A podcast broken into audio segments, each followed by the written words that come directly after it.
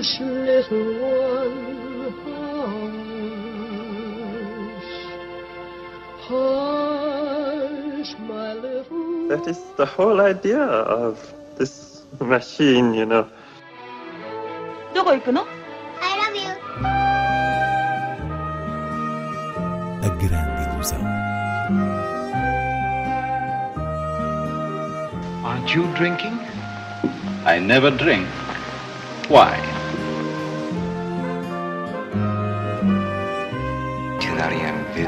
J'ai tout vu. Tout.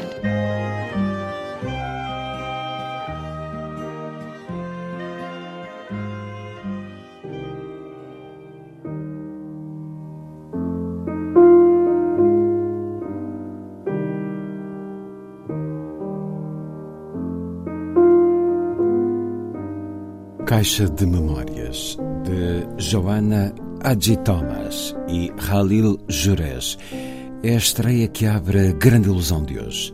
Inês Lourenço, um filme que usa diários, fotografias e gravações de uma adolescente para aceder aos anos 80 em Beirute, durante a Guerra Civil do Líbano. Esses objetos, essa correspondência, é aliás adaptada da própria correspondência da realizadora Joana G. Thomas nesses anos e recebe aqui um tratamento criativo que tem tudo a ver com aquilo que esta dupla artística tem vindo a concretizar em instalações, documentários, cinema, que é essencialmente a sensibilização para as questões emocionais associadas à guerra, em particular a do Líbano. E esse tema surge aqui na forma da caixa de memórias do título, que é de facto uma caixa de papelão entregue na véspera de Natal no Canadá em casa de três mulheres, três gerações, avó, mãe e filha, que vão ter de lidar com o passado contido na tal correspondência de cadernos, fotos, cassetes áudio que a mãe, quando era adolescente, terá enviado para a sua melhor amiga quando esta deixou o Líbano.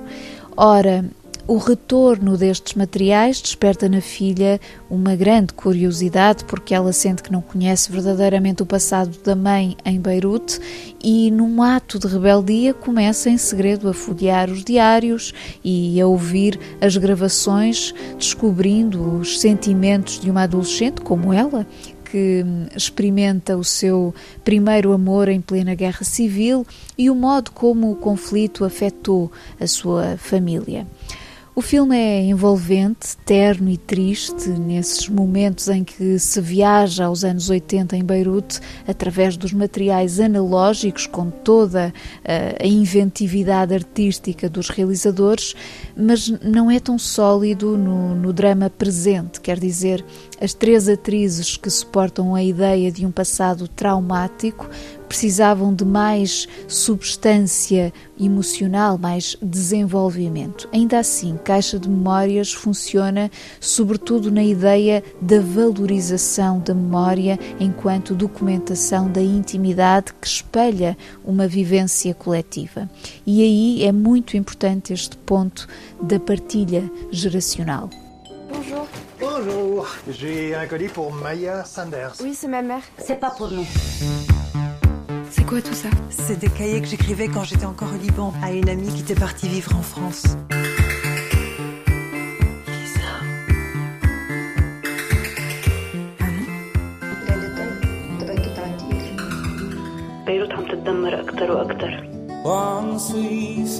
Ah Je t'avais interdit de toucher à mes cahiers. C'est ma faute, tu dis jamais rien. Raja, son amie Lisa à la guerre, elle m'en a jamais parlé. Tout ce que tu dis, c'est des mensonges. Toute ta vie, c'est un mensonge. Raconte-moi ce qui se passe. J'ai besoin de savoir. Je sais plus ce qui est vrai. Où ça commence. Comment je termine les choses.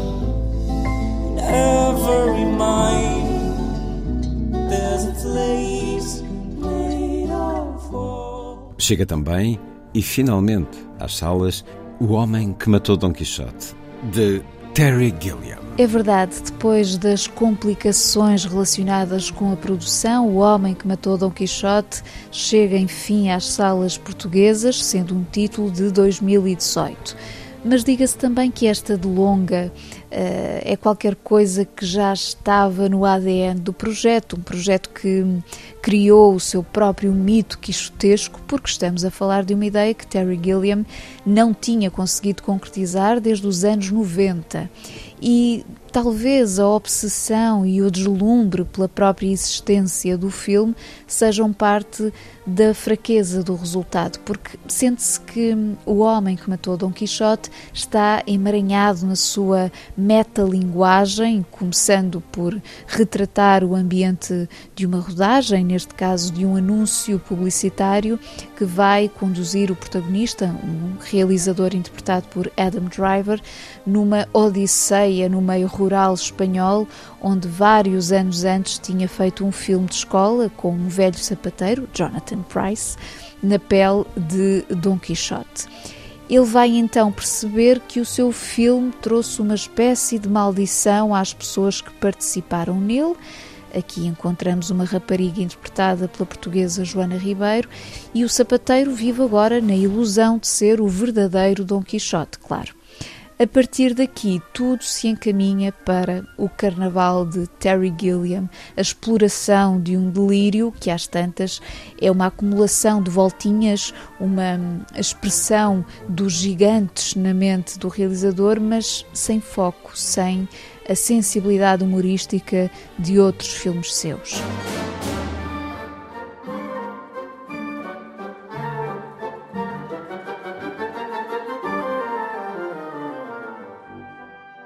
Seguimos com outras propostas de cinema no Porto e em Lisboa.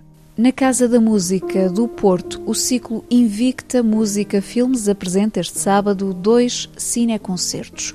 Ao início da tarde há filmes de Lotte Reiniger, pioneira do cinema de animação feito com técnicas de sombras e silhuetas, e logo depois, um grande clássico do cinema mudo, A Queda da Casa Usher, adaptação do conto de Edgar Allan Poe por Jean Epstein, que conta com uma nova banda sonora escrita pelo compositor espanhol José Maria Sánchez Verdú, interpretada pela Orquestra Sinfónica do Porto sob a direção do maestro Brad Lubman.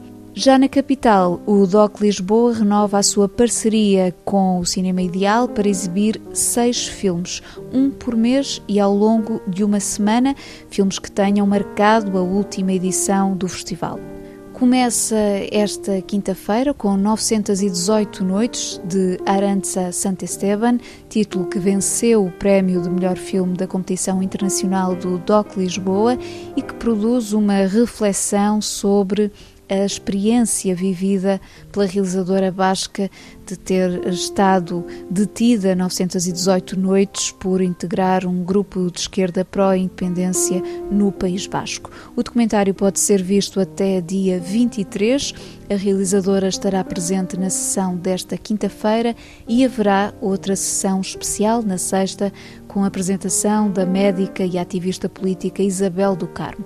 O título do mês seguinte será revelado no último dia de cada semana de exibição.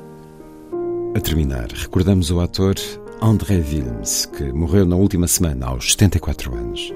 André Wilms, o ator francês que foi um rosto regular do cinema europeu, vimos no último filme de Philippe Garrel, o Sal das Lágrimas, uma bela personagem de um pai idoso, e será sempre um nome indissociável do cinema do finlandês Aki Kaurismäki, em particular nos filmes A Vida de Boêmia e Le Havre, que têm uma relação de continuidade, sendo Le Havre a história de um menino refugiado africano que a personagem de Wilms acolhe na sua humilde casa, nessa cidade do título.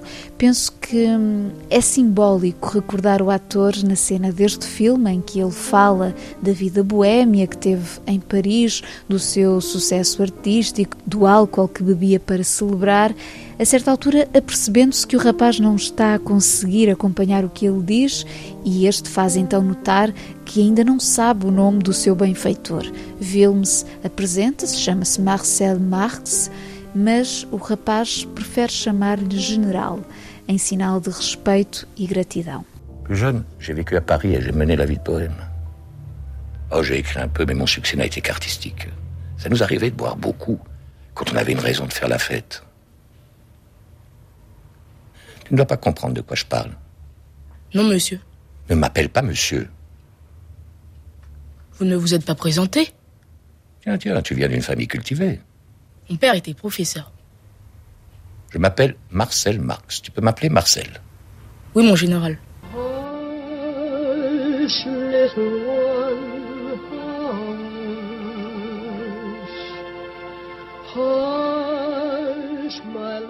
Hush, little one, hush. Hush, my little That is the whole idea of this machine, you know. どこ行くの I love you. A grande ilusão. Aren't you drinking? I never drink. Why? Tu n'as rien vu à Hiroshima. J'ai tout vu. Tout.